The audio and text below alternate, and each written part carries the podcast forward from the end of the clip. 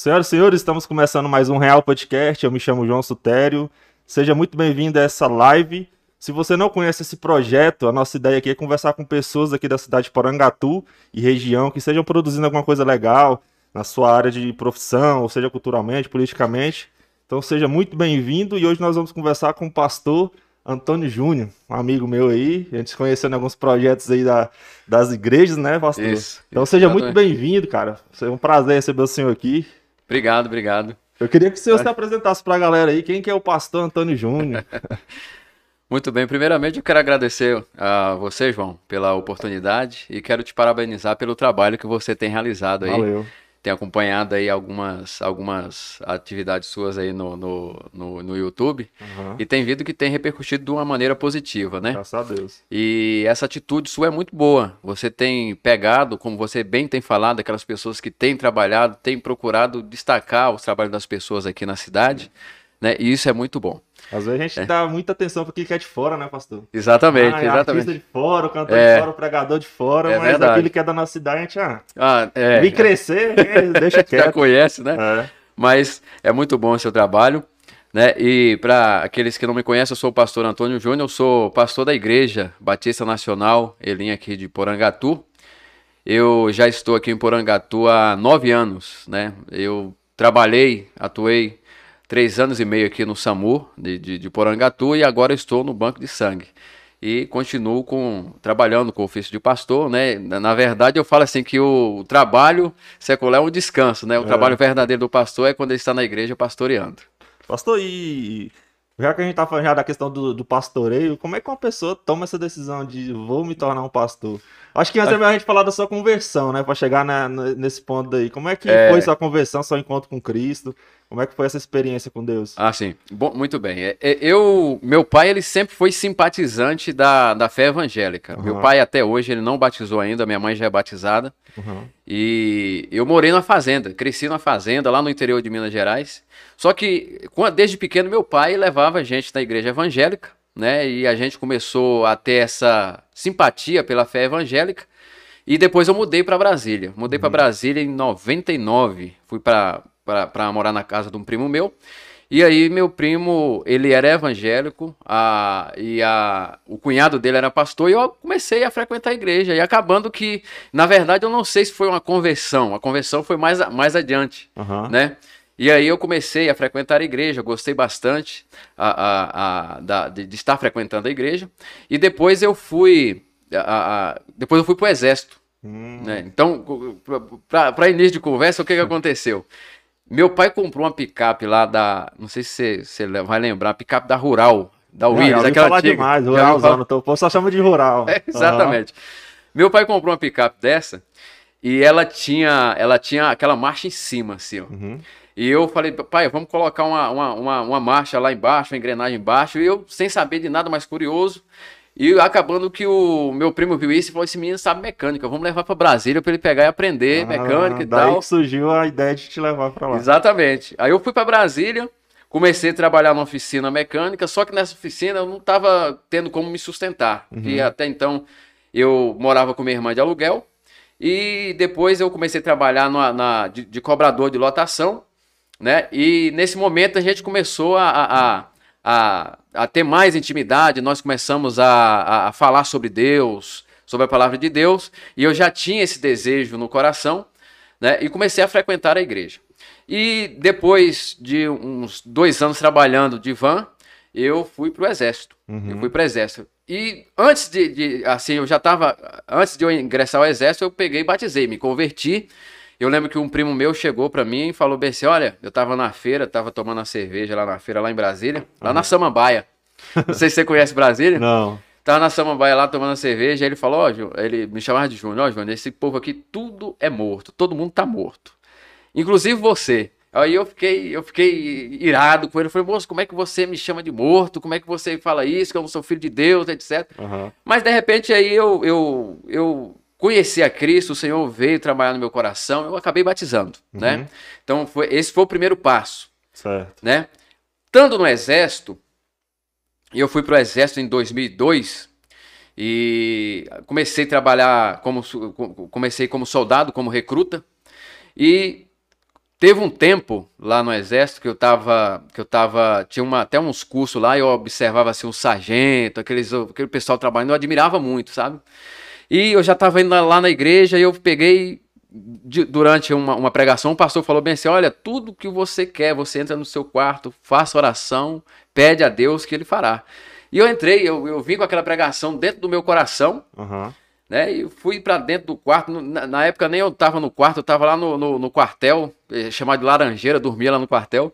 E eu, eu orei, eu falei para Deus: Senhor, eu, eu quero me tornar um sargento do exército. Pediu para Deus, vamos ver o que que vira. Isso, exatamente. pedi pedi para ele e esqueci, né? Uhum.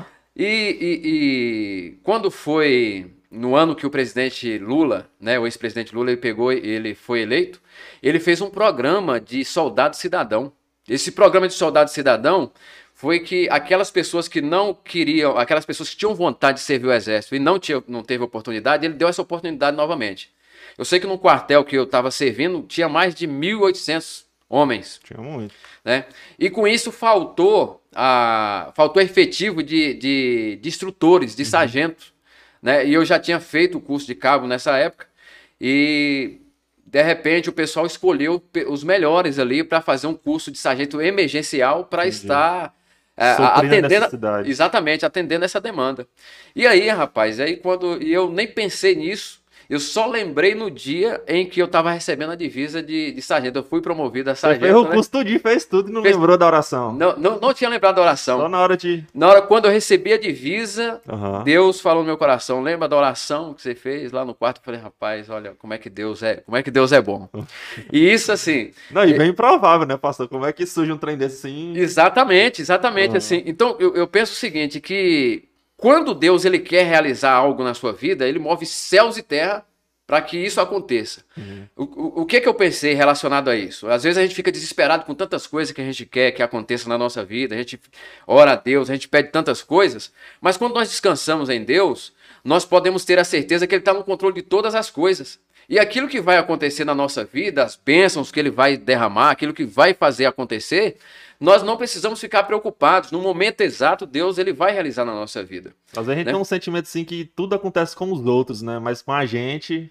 Exatamente. Um, um pensamento, não, a gente vê um milagre na vida de um, na vida de outro. Ah, conquistou um carro, conquistou uma casa. A gente olha o lado material também, né? Uhum. Aí a gente fala, cara, acontece todo mundo, mas comigo não, o que que tá faltando? Que que eu, onde que eu tô errando, né?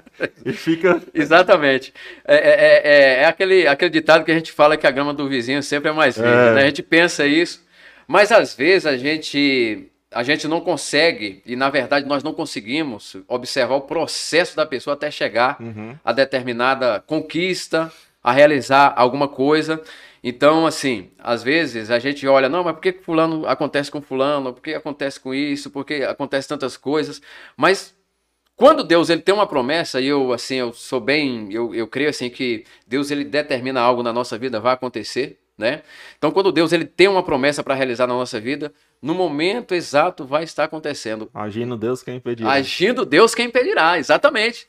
E eu, na minha convicção, eu tive certeza de que Deus ele agiu lá no coração do presidente para me alcançar onde é que eu estava. Uhum. Então, eu entendo assim que quando Deus ele vai te abençoar, quando ele vai realizar algo na sua vida, ele vai mover céus e terra para que isso venha estar acontecendo. O que a gente tem que fazer é descansar no Senhor, esperar nele, né? É. E, e, o mais ele fará. Que é o mais difícil para alguns, para não dizer todos. exatamente, exatamente.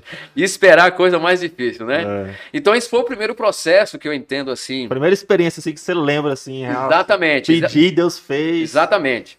E aí esse momento que eu tinha, assim, eu me achava, eu, eu, eu até falo que eu era convencido. Uhum a minha experiência de conversão foi mais à frente, mais adiante. Eu, depois que eu fui promovido, naquela época, o, o a gente recebia bem.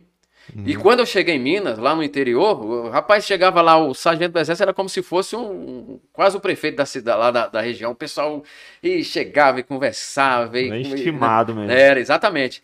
E eu jovem, naquela ideia e tal. Aí você e já estava com quantos anos? Eu já estava, eu tava com 24 anos. Uhum, tava nossa, com 24 novo anos. sargento já. É, exatamente, novo. E aí, rapaz, é, eu lembro que quando eu fui pro quartel, ah, eu já na igreja e, e, acabando que tinha uns colegas lá que era meio gaiato, de farra. Falar, não, vamos lá ali na festa. Eu falei, moço, eu não vou, porque eu sou evangélico e tal, não, não vou não. E aí ele falou, não, ó, tem um casamento do amigo meu, você não vai beber, você não vai fazer nada, mas vamos lá. Uhum. Vamos lá, aí você vai e fica lá na, na boa e depois nós voltamos, não precisa beber, beleza. Eu, então, então eu vou, né? Novo, novo uhum. e tal. E eu fui, e aí começou, eles teve a, a, as festas e tal, as danças. Eu, eu, lembro que eu comecei assim, no, no primeiro encontro que eu fui com eles, uhum. eu comecei a acompanhar as músicas lá, o forró com a mão, né? Aí depois na outra ele falou, não, vamos de novo e tal. Eu falei, vamos. Aí acabando que eu, eu já tava me requebrando todo. De repente eu vi eu já estava meio que envolvido com aquela, com aquela festa, com aquelas farras deles lá, uhum. né? E aí eu fui para Minas e, e, tinha um amigo muito, muito querido lá. Quando sempre nas férias eu ia para Minas e quando eu chegava lá em Minas, o, o, esse rapaz, ele gostava tanto de mim quando a gente ia para festa, ele ele falava: oh, "Você não vai, você não vai sujar sua roupa, não. A gente ia a cavalo. Você não vai sujar sua roupa, não. Você vai na cela, eu vou na garupa." Então ele gostava muito de mim. Uhum. E aí ele, a gente sempre brincava, divertia. Só que esse rapaz sofreu um acidente. Ele sofreu um acidente e ele veio, teve um traumatismo craniano e morreu. Eu perguntei pro meu pai, liguei para ele, oh, como é que tá o, o Valdo? Ele falou, não, o Valdo morreu e tal. Eu falei, rapaz, mas que pena, o que, que aconteceu? Né, ele, ele, ele, não, ele sofreu um acidente. E aí, é, passado mais ou menos um mês, eu sonhei com o Valdo. E aí essa foi a experiência de, de conversão real que eu tive. Uhum. Eu sonhei, eu, assim, eu, eu não estou querendo espiritualizar as coisas, mas eu creio que Deus ele fala de diversas formas na nossa vida, né? Ele fala pela, pela palavra, ele pode falar através de sonho, porque Deus ele age da forma como ele quer. Deus é Deus, né? Uhum. E aí eu sonhei que eu cheguei num local e Valdo tava brincando lá, tava divertindo com o pessoal, e ele conversando, rapaz, aí eu preocupado, moço, você sofreu um acidente, como é que uhum. você tá? Ele falou, não, eu tô bem. Eu tô bem.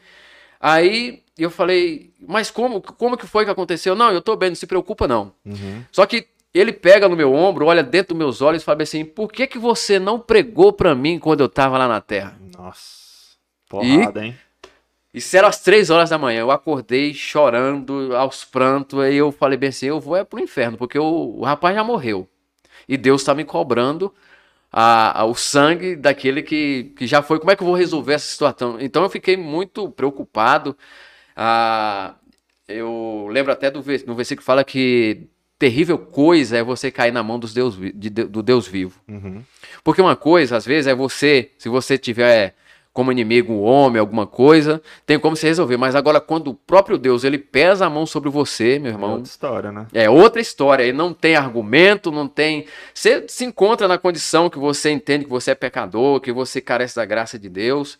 Então, eu orei bastante, chorei muito nessa madrugada.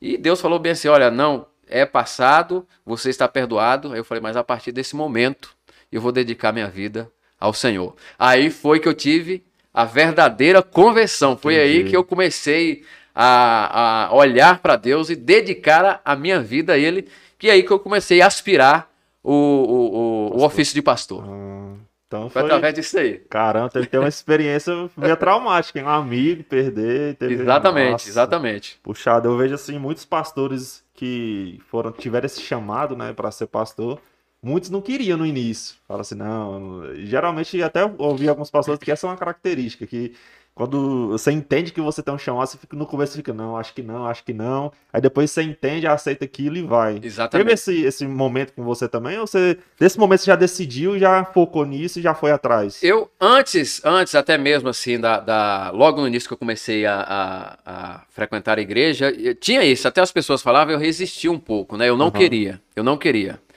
Embora eu estava procurando outras coisas, alcançar outras coisas, até mesmo é, dentro da, da, da própria carreira militar, né, uhum. prestando concurso, eu, eu, eu não, não tinha esse desejo. Esse desejo veio mais aflorar a partir dessa experiência que eu tive. Entendi. E é algo muito interessante, assim, porque a gente vê, tem até uma, uma, uma frase que o Hernando Dias Lopes fala, que a, o ofício de pastor não é quando alguém procura tantas portas e as portas estão fechadas e fala, ah, não sei o que fazer, eu vou ser pastor. Entendi. Não é isso. Né? Então teve várias oportunidades para que eu pudesse estar fazendo, para que eu pudesse estar trabalhando, mas a partir dessa experiência que eu tive, foi que eu eu falei bem assim, a partir de hoje eu vou dedicar minha vida a Deus para pregar a sua palavra, para servir ao Senhor. Então eu creio que Deus me chamou naquele momento E eu tinha tantas coisas para fazer, mas eu falei, não, vou dedicar ao Senhor a minha vida. E a partir daí que eu, eu fui, fiz um seminário, né, numa igreja é, local que tinha lá, tinha um seminário, e eu já estava decidido mesmo a estar servindo ao Senhor. Não sabia que eu seria, eu me tornaria um pastor, uhum. né? Mas eu estava almejando isso, eu comecei a andar para isso, para esse rumo. Tá se preparando, né? Exatamente. Essa, essa, essa fala que o senhor falou aí sobre a questão de muitas pessoas achar, ter esse preconceito, né, do pastoreio, ah, o cara não, não desenvolveu nada na vida, foi pastorear. E realmente, até com o meu pastor, o pastor Francisco Rafael, você vê as oportunidades que ele já teve na vida dele. Exatamente. Pra fazer direito, pra fazer isso, fazer aquilo, muitas coisas mesmo. Cara, se for puxar a ficha do cara lá, uh -huh. ele fica besta, né? Com tanto é. que ele já estudou. Exatamente. E não, ele abriu mão de tudo para dedicar, pra dedicar a obra, né? a obra de dedicar Deus. Obra, né? Exatamente. O, o, pastor Rafael é um grande amigo, né? A gente conversa bastante, né? E ele já tem compartilhado até, às vezes a gente conversa, ele fala dessa, uhum. desse, desse, até mesmo da experiência que ele teve, né? Uhum. Então, assim, a, hoje as pessoas até mesmo falam assim que as classes duvidosas é o 3P, político, pastor e polícia. Uhum.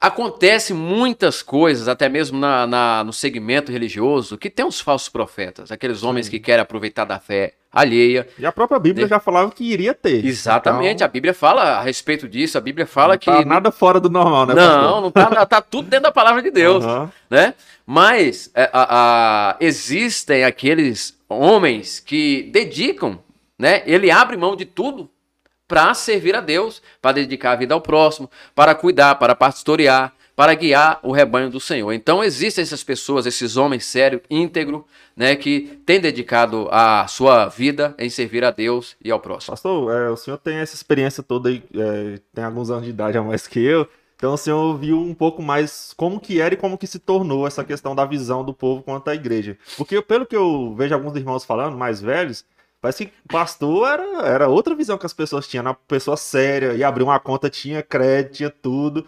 Era bem Sim. estimado. E parece que a chave virou e depois virou vagabundo, virou. Sabe? Tem esse, pre, esse, preconceito aumentou. Como, como que isso aconteceu? Tem. Você percebeu isso acontecendo no da história? Tem, tem que, muito. Que, que desencadeou isso? Tem. Eu, eu creio que o que desencadeou isso é o, o o, o testemunho, o mau testemunho de muitos líderes, uhum. né? Que, de pessoas que não têm, têm é, deficiência de caráter, nós podemos dizer assim.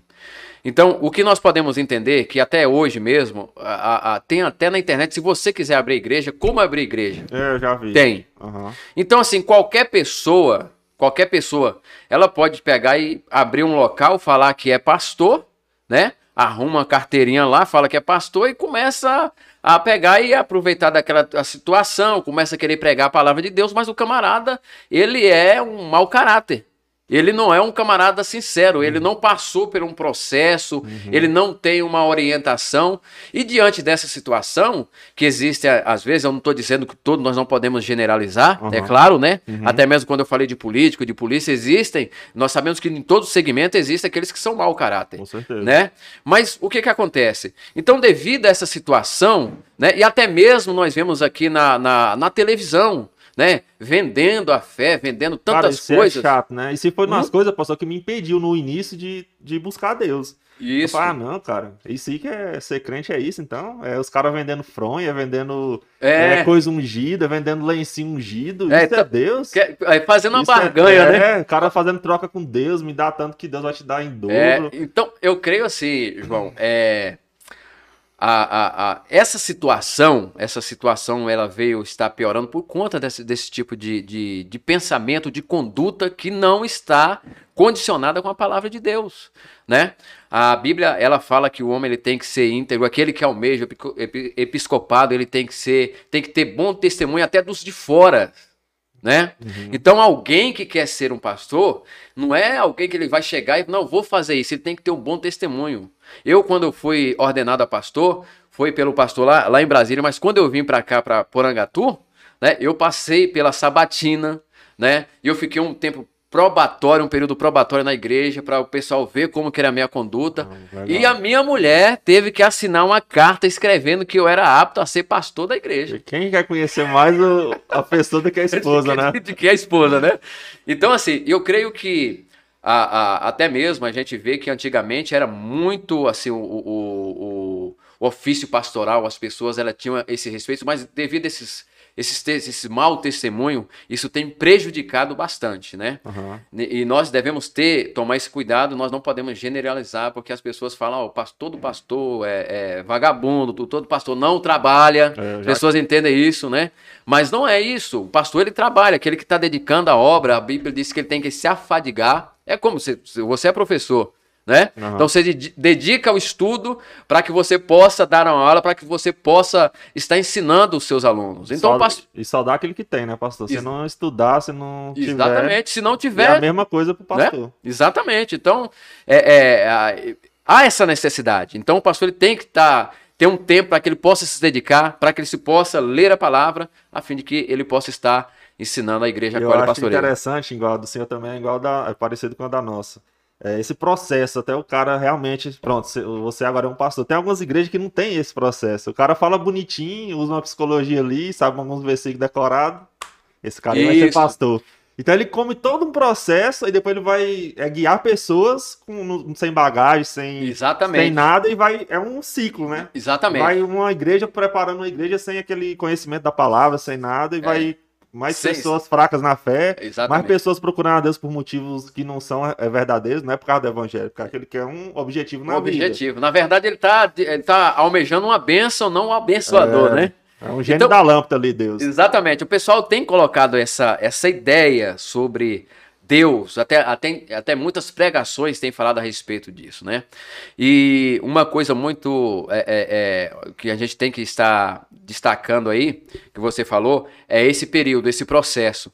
Então, assim, não é que o camarada fala bem, não é que ele, tem, ele é carismático, que ele já pode chegar no local e pastorear a igreja. Não, tá doido. O pastor foi me falar certinho, ponta a ponta, eu falei, é pior que concurso. e até para provar que ele não é doido, ele tinha que provar, na, ir na polícia, ver se o cara tinha fichas, já tinha, se tiver, tinha, tinha que ter cumprido. Exatamente. Não, é rigoroso demais. É. Igrejas é. sérias, igual a Batista, congregacional. Exatamente. Então, existem essas, essas igrejas que são sérias, e isso é muito bom. É isso bom. traz segurança, né?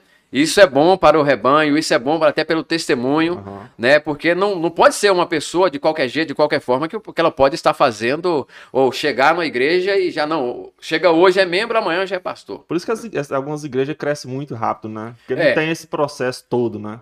Não tem esse processo. E, e, e a, a, a, o crescimento ele é tão rápido, mas ele não vai ser um, um, um crescimento que vai ser duradouro. Uhum. Às vezes cresce, mas depois lá na frente se desfaz, uhum. né? Ou acontece uma cisão, uma divisão.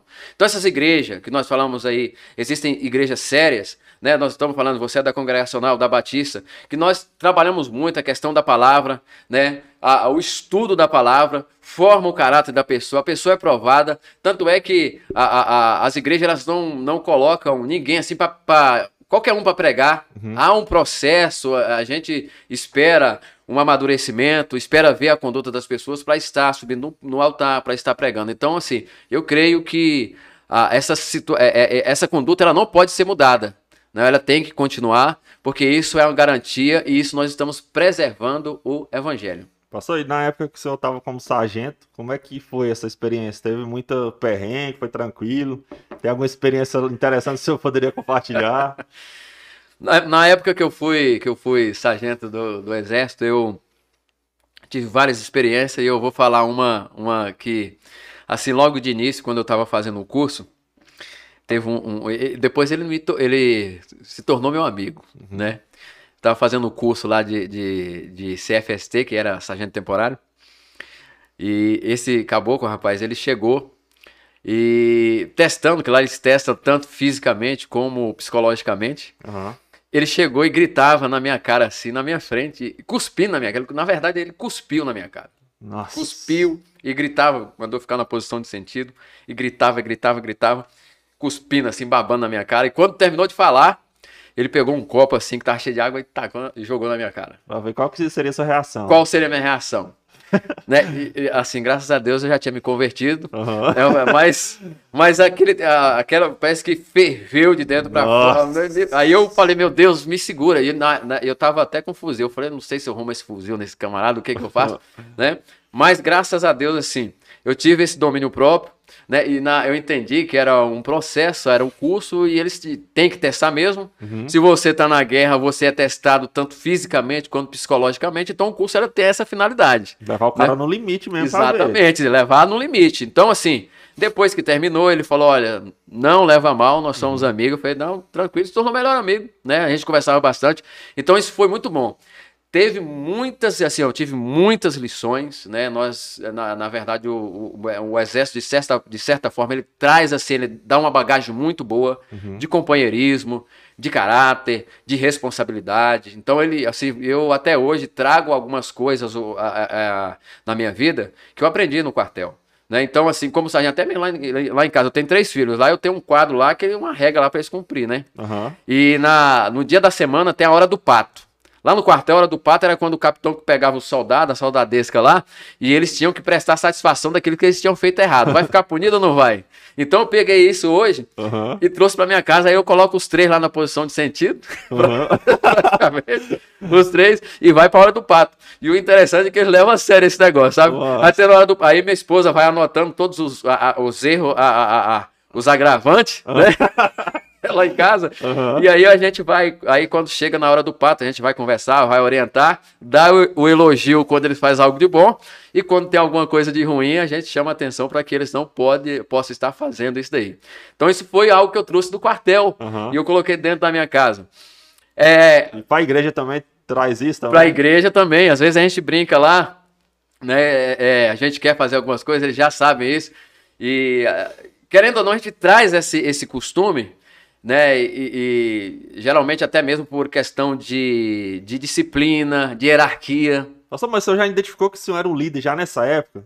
Você já sempre teve isso de você de, de ser um líder e tal ou não? Assim, você percebeu isso já na época que você era sargento? Na, na época, quando eu. Até, na, até mesmo quando eu ingressei, é, eu não sei se assim. Por às vezes a gente está conversando, a gente sempre conversava com as pessoas, mas geralmente tinha uma, um grupo que ele buscava estar mais junto comigo. Entendi. E sempre quando ia tomar decisão, algum conselho, ele chegava e me perguntava, oh, como é que é ah, isso? Ah, né? Então, assim, a partir desse, de, de, de, dessa, dessa experiência, eu percebi que eu já podia, ou, ou, ou já tinha essa aspiração para estar liderando, para fazer isso. Uhum. Né? Então, isso, e, e foi bom para mim, né? Foi, foi muito bom que isso começou a aguçar mais, foi preparando mais, foi muito bom.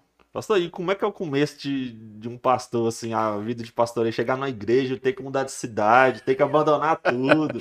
Rapaz. Isso pesou na vida do senhor? Bastante, tipo, bastante. Assim, nossa, igual, já, você cria raiz ali, né? Porque o pastor não pode ter muito negócio de criar raiz. Não, né? não pode, não igual, pode. Na mesma hora que você tá aqui, amanhã Deus pode falar, não, vai lá pra tal cidade. Isso, exatamente. Tchau, benção, é. e aí? Tem que obedecer a palavra, né? É, tem que obedecer a ordem superior. tem muitas pessoas que já mandaram um bocado de mensagem aqui. Eu sei que você é amigo dessas pessoas. Mas se Deus mandar você ir lá pra, pra Bahia amanhã, e aí? Aí tem, tem que, que, obedecer, tem que obedecer, Como né? Como é que é essa relação? Eu, eu... Deve Pô, ser complicado. Foi a, a, a, experiência, a experiência uhum. que eu tive como, como, como pastor, assim, de início de ministério. Quando eu terminei o meu o, o seminário lá em Brasília, é, o pastor, ele falou assim, olha, Deus vai pegar pessoas para colocar Brasília de cabeça para cima e o norte do Goiás. Ele falou desse jeito. Quando ele falou isso, eu, Deus falou, falou no meu coração, você vai para o norte do Goiás. Você guardou aquilo. Guardei aquilo. Guardei aquilo, eu estava na igreja já, com, com na época era o pastor Voluto, estava na igreja, é, fazendo é, o seminário e às vezes pregava lá com ele, acompanhando e tal. E aí, rapaz, quando foi com três meses, surgiu a oportunidade de eu vir para Porangatu. Eu nem conhecia Porangatu. Aí o pastor chegou lá. meio de forma de terminado de, de, é, seminário. seminário. Uhum. Então, assim, eu não tinha. Eu, na época eu trabalhava numa clínica de psiquiatria lá em Brasília. Eu não tinha, assim, eu não, não tinha passado na minha cabeça que eu viria, que eu iria mudar de cidade. Uhum. Eu não estava nem pensando em ser pastor nessa época. Assim, eu, eu claro, tinha esse desejo, uhum. mas não tinha aquela né? E aí chega lá o, o, o pastor e fala: olha, nós temos uma cidade, você vai auxiliar. Não vim para ser pastor, eu vim auxiliar o pastor da igreja. Ah. Aí eu falei: onde que é a cidade? Aí ele falou, lá no norte, lá em Porangatu. Eu falei, onde é que é Porangatu? Ah, nunca, nunca tinha ouvido falar. Nunca tinha ouvido falar. Aí ele, não, lá no norte do Goiás. Eu falei, ah, então eu vou. Né? Auxiliar. Por auxiliar. auxiliar. Uhum. Porque até então, assim, eu não tinha aquela experiência de estar tá andando, de, de ser. De, de ser, claro que o pastor mentoreava muito bem, mas foi um curto prazo, não foi um longo prazo. Uhum. Entende? Então aí o pastor fala: não, tudo bem, eu confirmei, falei com ele que ia, porque que eu viria. E aí é, a, a, o pastor, na época que estava pastoreando a igreja, devido a, ao seu trabalho, né, que ele, o pastor era advogado e estava com uma demanda muito grande de trabalho, acabando que ele ficou tão ocupado que ele não teve como ele estar tá mais pastoreando a igreja. Eita.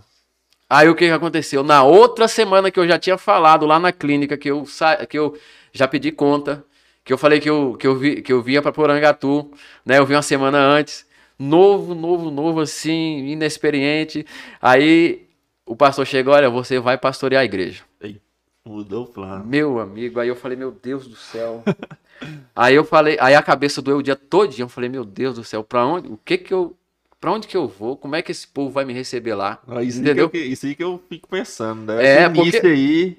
Porque assim, você chega num local que você, você, você tem pessoas conhecidas, você sente seguro, você uhum. tem segurança, você, né? Mas quando eu cheguei aqui, eu não conhecia ninguém. Zero.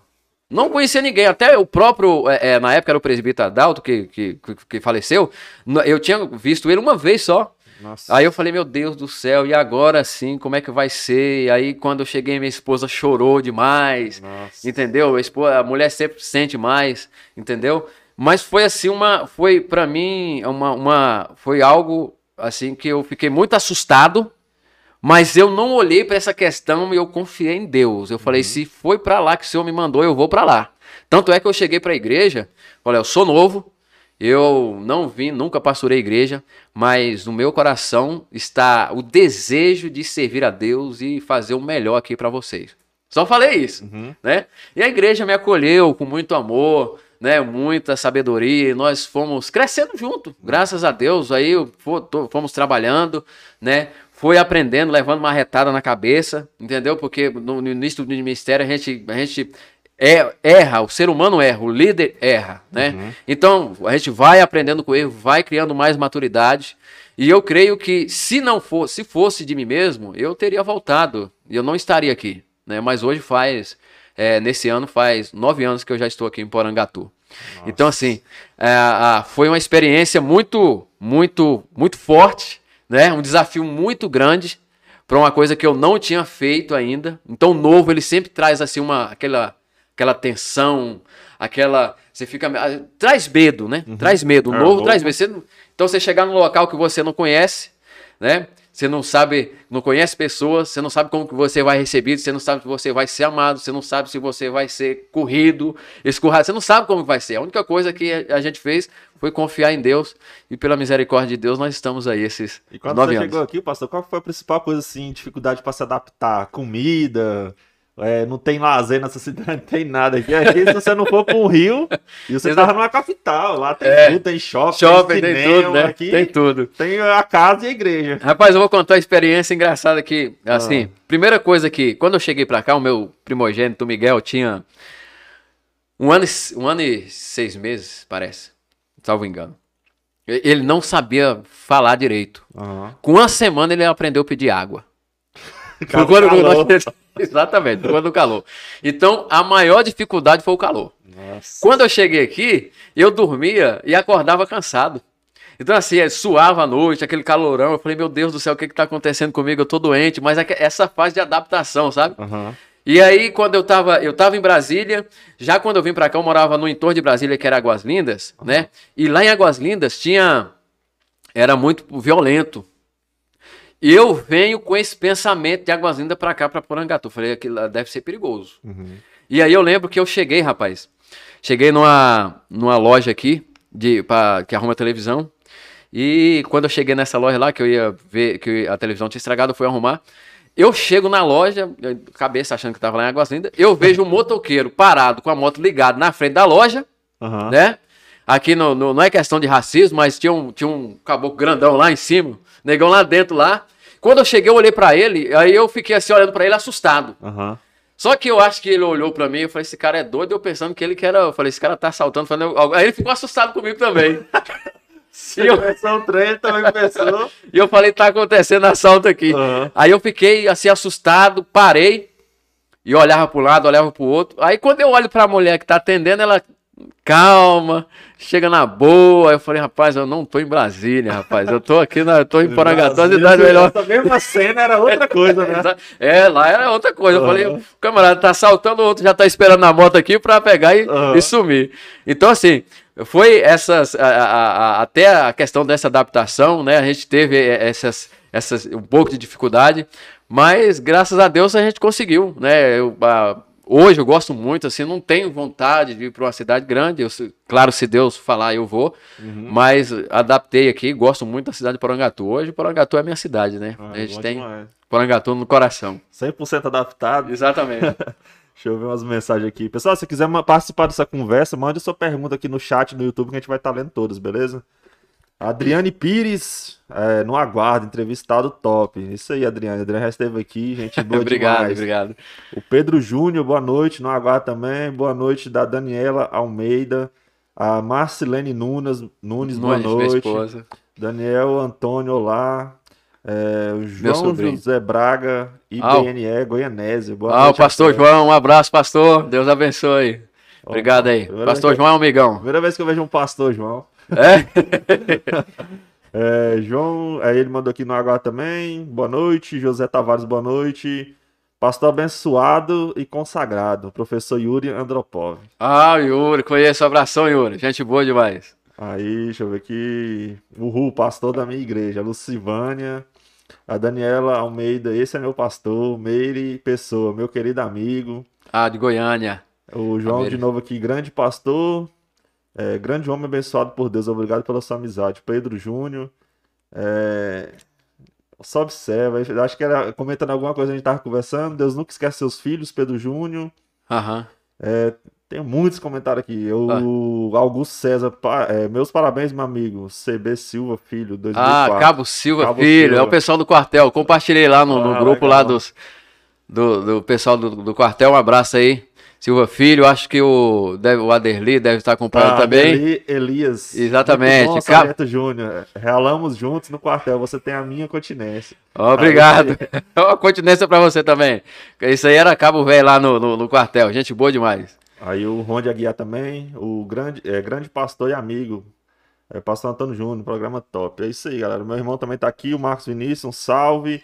Pastor, o que, que você eh, pegou da época de sargento e adaptou na igreja? Rigidez? Você era muito rígido? Como é que era? No Não, começo eu... você foi mais rígido do que precisava? Como é que você adaptou isso? Assim, não deixa de ter a, a, a gente querer colocar ou pensar na igreja como um quartel, né? Uhum.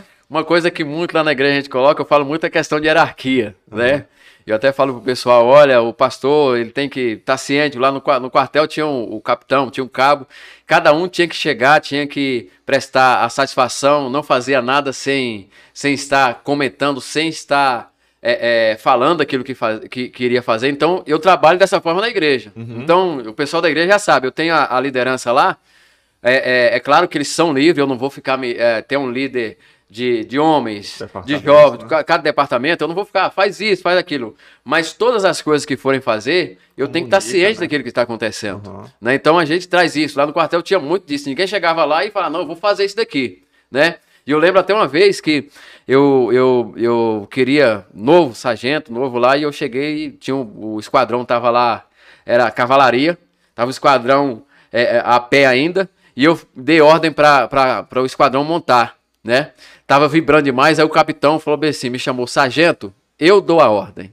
Aí eu falei, ixi, rapaz, passei do limite. Entendi, então, assim. Já sentiu. Né, é, então, assim, a gente traz isso, mas a, a, é claro que no quartel também a gente traz a, essa questão de confiar, uhum. confiança. Então, quem, no, no, caso lá que a gente tinha um pelotão, a gente confiava muito. Ah, soldado, cabos, né? Esses, os amigos aí que estão presentes aí. Então, tem que ter essa confiança passa essa confiança, você trabalha passa, em equipe, né? trabalha em equipe, então você passa a responsabilidade para alguém e você confia na pessoa. Você tem que acreditar naquela pessoa, uhum. você tem que estar incentivando essa pessoa. Então, ah, isso eu trouxe do quartel. Então, é, é, é algo muito bom. Né? Eu muito vejo bom. alguns pastores comentando assim: não, cheguei em tal cidade, lá o povo era mais receptivo à palavra, nessa cidade o povo era mais fechado à palavra. Existe isso mesmo, pastor? Você sente isso? Acontece, acontece. No meu caso, eu, como eu era um pastor novo, uhum. né? Houve até aquela questão, assim, eu tinha uns irmãos falando assim, eu lembro que o pessoal falava assim, isso aqui é o nosso pastor. Aí o pessoal olhava de cima a baixo, mas é um menino desse, até deixar a barba crescer, né? O pastor Rafael teve isso também. Exatamente. Que esse, rapaz tá querendo pastorear aqui nós.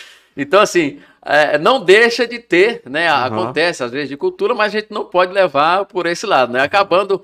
E cientificamente, cientificamente, o pessoal fala cientificamente que você se torna pastor de uma igreja depois de nove anos. Ah, é? É. Depois povo... de nove anos. Depois de nove anos. Durante Você esses nove. Que sentido, assim? Até a questão de, de, de relacionamento, confiança, né? Às vezes a pessoa demora muito se abrir. Às vezes a pessoa tem receio de pegar e falar de algo de certo problema, Entendi. né? E até mesmo de ouvir a voz até mesmo de ouvir a voz, né? Claro que todos, assim, assim, a, a, a, a, gente fala, a gente faz as reuniões, fala algo, as pessoas estão ouvindo, mas quando você já tem mais tempo de igreja, quando você está falando, as pessoas param e falam assim, não, o pastor está falando ali. Entendi. Então, tem essa mais. A, a, a voz tem mais peso. Entendi. A sua voz tem mais peso. Então você começa a estar tá pastoreando com mais. A, a, com mais facilidade, as pessoas começam a te entender mais. Acho que você começa a conhecer a igreja, a igreja começa a te conhecer. Então, não deixa de ser um casamento. Não deixa de ser um casamento, né? O pastor com a igreja. Então, isso facilita muito. Só que tem esse período que o pessoal fala, né? Que cientificamente é depois desses nove anos que você passa a ser realmente o pastor, onde as pessoas têm mais essa confiança, as pessoas vão abrindo mais o coração, ela vai ah, vai amando cada vez mais, né? né? A, a, igreja a, a qual pastoreio sempre tem demonstrado esse amor pela minha desde o início, uhum. né? Hoje é mais ainda, Entendi. mas desde o início, vai né? crescendo, vai crescendo, vai crescendo. Mas no início a gente tinha assim, é um menino chegou, um, um, um rapaz que ainda não pastoreou, não, não pastoreou, como é que é isso? Então essa receptividade que tem, ela tem, um, tem uns limites, barreiras, né? uhum. né? Mas com o passar do tempo, a igreja vê você amadurecendo, isso é muito bom. É a igreja olha, eu já teve gente que falou assim, pastor, olha, quando o senhor chegou aqui era dessa forma, hoje a gente vê que está totalmente diferente, que a gente vê que o senhor cresceu, melhorou pregação, etc. Então a gente vê isso daí. Né? E é, geralmente acontece isso quando a gente chega na, em alguns locais. Tem outros que é mais receptivo, mas uhum. outros não, né? Questão de pregação do evangelho aqui em Porangatu, você acha tranquilo? Como é que Nós, é? eu, eu vejo a, aqui em Porangatu acontece, tem muita resistência uhum. né, da palavra de Deus, às vezes até mesmo no, nos jovens a gente vê que de vez em quando a gente passa aí na, na, ali na lagoa, a gente vê muitos jovens ah, bebendo, é, fumando aquele trem lá que sai muito é, narguilé. narguilé, tantas essas coisas. E a, eu tem uma certa resistência, eu creio, relacionada à conversão. A gente uhum. vê que tem muita dificuldade. Tanto é que quando eu cheguei aqui, em Porangatu, nós fizemos aí um ponto de pregação ali no São Francisco com drogado. Uhum. A gente ia pregar lá e o pessoal ia e fazia aquele movimento. Eu lembro até uma vez que eu cheguei lá, um rapaz chegou e. Pastor, eu posso entrar de. de é, com a Bíblia de joelho? Eu falei, pode entrar, meu irmão, entra aqui dentro. Aí um rapaz cedeu até um salão lá pra gente estar tá pregando. Caramba. Né? E, e assim, tinha movimento, era bom, o pessoal ia. Aí no outro dia esse cara matou um lá esfaqueou lá e matou. E aí o pessoal da igreja ficou, meu Deus, nós vamos. Eu falei, ó, eu vou. Se vocês quiserem ir, vão. Mas uhum. não é obrigado. Né? E acabando assim, que eles só queriam aquele movimento, mas nada de conversão. Tinha muita gente que levava roupa, levava alimento. Uhum. Eles queriam mesmo, parece que tinha uns que queriam aproveitar da situação. Uhum. A gente vê que há essa dificuldade, né? A gente da, da, da aceitação, mas nós não devemos olhar para isso. Olhar para isso, nós devemos pregar. O Paulo fala que a gente tem que pregar orientando Timóteo, prega em tempo e fora de tempo, tem que pregar o tempo todo, né? Uhum. Tem que estar falando da palavra de Deus. Então a gente vê, eu acho que pela cidade ser por uma cidade interior, né, ter um pouco mais de resistência à questão de aceitação do evangelho, mas tem progredido gradativamente. Nós temos visto assim as igrejas estarem a, a, até mesmo ter aumentado mais a questão de membros na igreja, de número de membros. Uhum. Isso é um ponto positivo. Entendi. Deixa eu ver quem mais está aqui no, na nossa live. É, quando Deus escolhe um homem, nada pode impedir esse chamado. O, o João José comentou. A Marcilene, ele sempre me dizia que ia ser pastor ou presidente da República. Já quis ser presidente, Já, eu tinha, na, na, na verdade, a minha, eu tinha essa. meu pai ele foi sempre envolvido com o trabalho so, na, na, comunitário, né? Uhum. Foi candidato duas vezes lá em Minas para ser vereador, não foi eleito.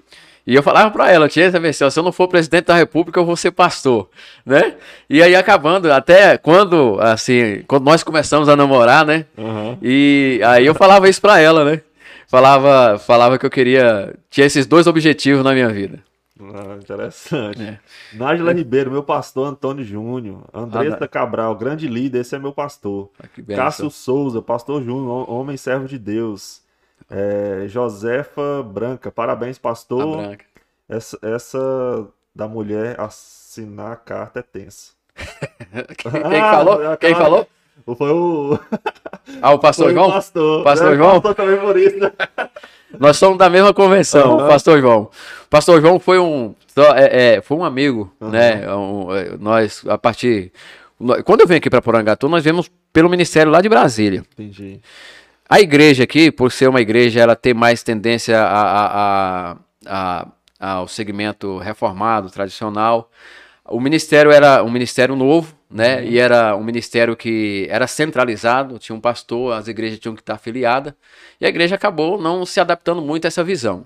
Uhum. O que, que aconteceu? Eu fiquei numa situação crítica que eu tinha que decidir se eu voltaria para Brasília ou se eu permanecia em Porangatu.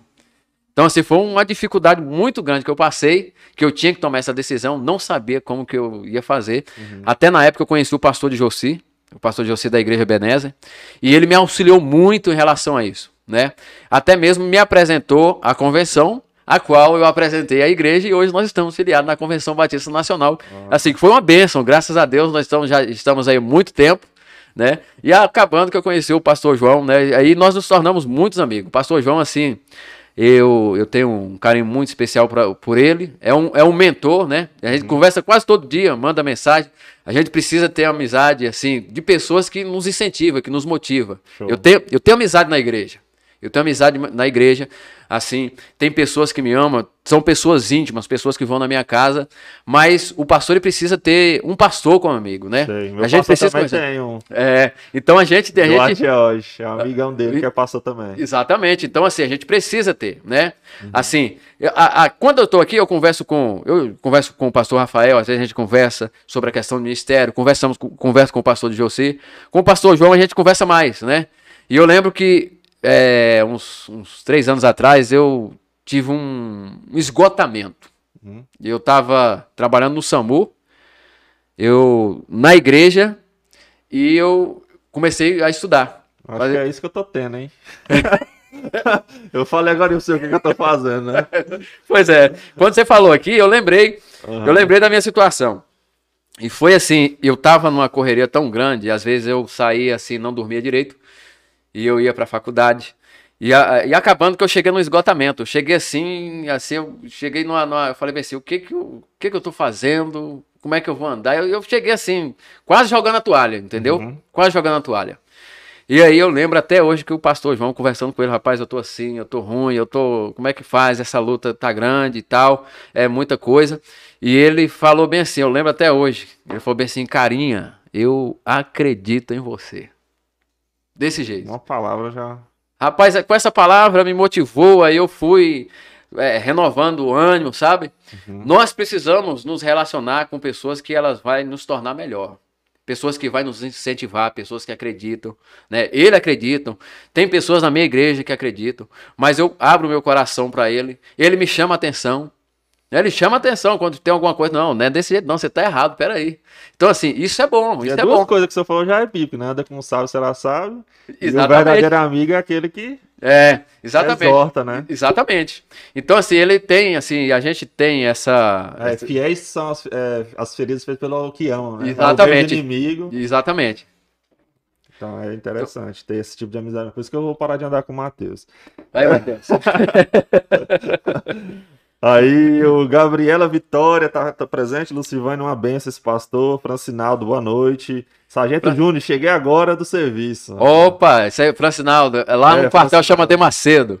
É, que tá bom, bom aqui. você está acompanhando aí. Benção. A Daniela Almeida, esse tem resenha, viu? João José. E aí, pastor Jean Carlos da Silva, boa noite. Servi com ele nos Dragões. Ah, o Jean. Jean. Ué, gente boa demais. Jean, se for o Jean, acho que ele é daqui do Ponangatu. Jean Carlos da Silva. Acho que é daqui. Serviu, serviu com comigo lá. Nos Dragões. Exatamente. Francinaldo Macedo, soldado de Macedo. É Soldado é de Macedo. Cheguei ó, atrasado, mas ó, peguei um pouco da ó, o, pelo, o, pelotão tá todo mundo pronto aí. Vamos fazer pensei que o mais antigo aí coloca em forma, depois apresenta pra mim aí, pra ver se não tem falta. Tiago Antônio Antônio, dá o sangue no futebol.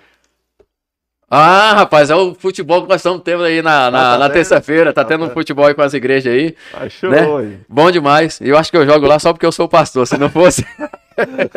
Mas é bom demais. A galera do futebol também tá acompanhando aí. Vai bom demais. Carteirado, sou pastor. É, vai lá, se não, é, se não jogar o. deixar o pastor de fora, não é abençoado, né? Vai fazer. Adriane Pires, top demais. Melhor pastor de Porangatuá. Eu não sei, né? Então, tem a nossa divergência. tem a divergência aí. O, é, Ariovaldo Barbosa, esse é grande homem de Deus. Ah, o diácono. Pastor Júnior, meu segundo pai, Gabriel Teixeira. Ah, o Gabriel, um abraço. João José Braga, um ótimo amigo. Qual foi a motivação para ser pastor? Foi aquela que você falou no início, né? Isso, aquela exatamente. experiência com o seu amigo. Foi. De ter sentido que é, deixou passar a oportunidade de pregar para ele, né? Isso, exatamente. É, o Felipe Teixeira, é, grande homem de Deus, grande abraço. Salve, Felipe. Isso daí é um dos que foi embora de Porangador que não aguentou. Foi, foi, Felipe. Mas de vez em quando ele vem tomar água aí, né? É, o Wellington Francisco, grande servo do Senhor. Esse é meu pastor. É pesado, é, é responsabilidade muito grande, né, pastor? Ouvir isso. Muito grande, muito Subir grande. no púlpito, representando Deus, falando de Deus, Exatamente. cuidando de pessoas. É, uma responsabilidade muito grande. Como é que é a cabeça de um pastor nesse sentido? Porque eu é, recentemente teve até casos de pastores que não aguentaram essa pressão, se suicidaram. Teve, Tem teve. uma coisa que está acontecendo bastante, né? Esgotamento mesmo. Esgotamento. Esgotamento. Há uma cobrança muito grande a, no, no, com o pastor, né? A gente uhum. sabe que é essa cobrança e a, nós devemos tomar, tomar cuidado, né? Porque a questão que, vamos colocar a questão da pirâmide, uhum se você tá mais lá em cima, você não tem como se deslocar muito. Aqui embaixo você tem como mexer, né? Mas lá em cima você tá muito enquadrado. Já que muito e, é dado, é, será cobrado. Será cobrado. E no, e... no Rei de Deus é um cargo maior. É, exatamente, é isso aí. Então, assim, há essa responsabilidade. Quando pessoas elas estão te observando, então você tem que observar a sua conduta, como que você está agindo, como que você trata a sua esposa, como que você, como que você trata as suas contas, o que que você faz, como é que você anda na, na, aqui na, na, na sociedade. Então nós, nós temos que, que tomar cuidado em relação a isso daí.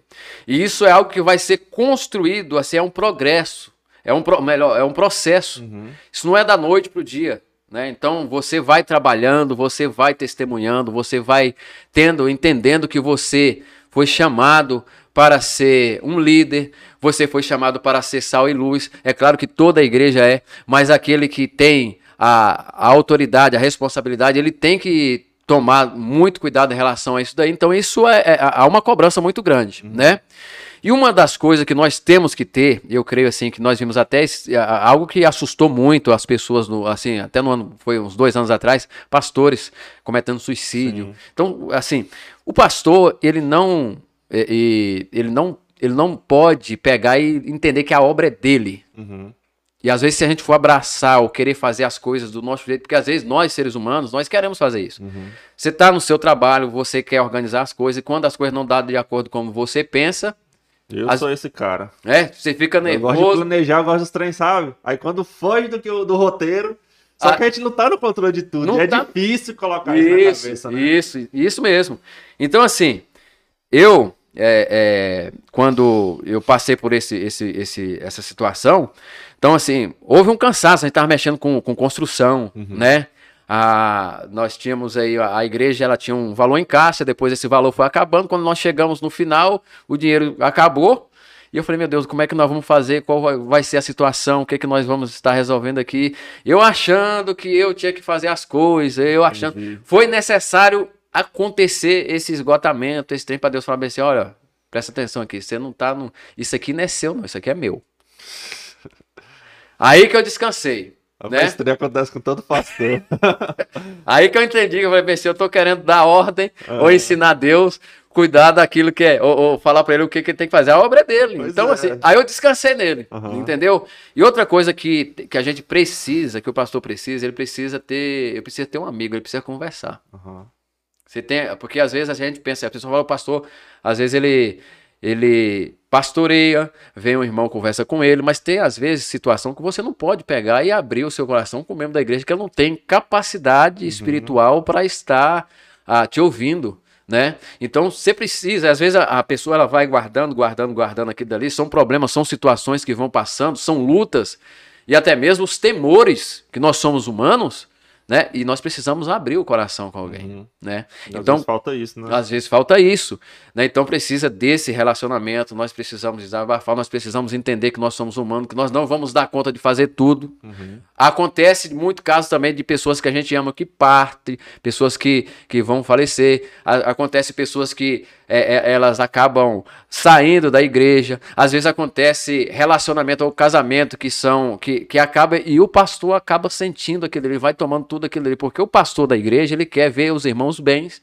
ele quer ver a igreja prosperando, quer ver a igreja na bênção. Então são muitas coisas, não somente nessa labuta, mas lá também é espiritual. Então, diante dessas batalhas, dessas coisas, nós precisamos, às vezes, descansar, nós precisamos conversar, precisamos sair um pouco. Você tira um dia, pastor. Você...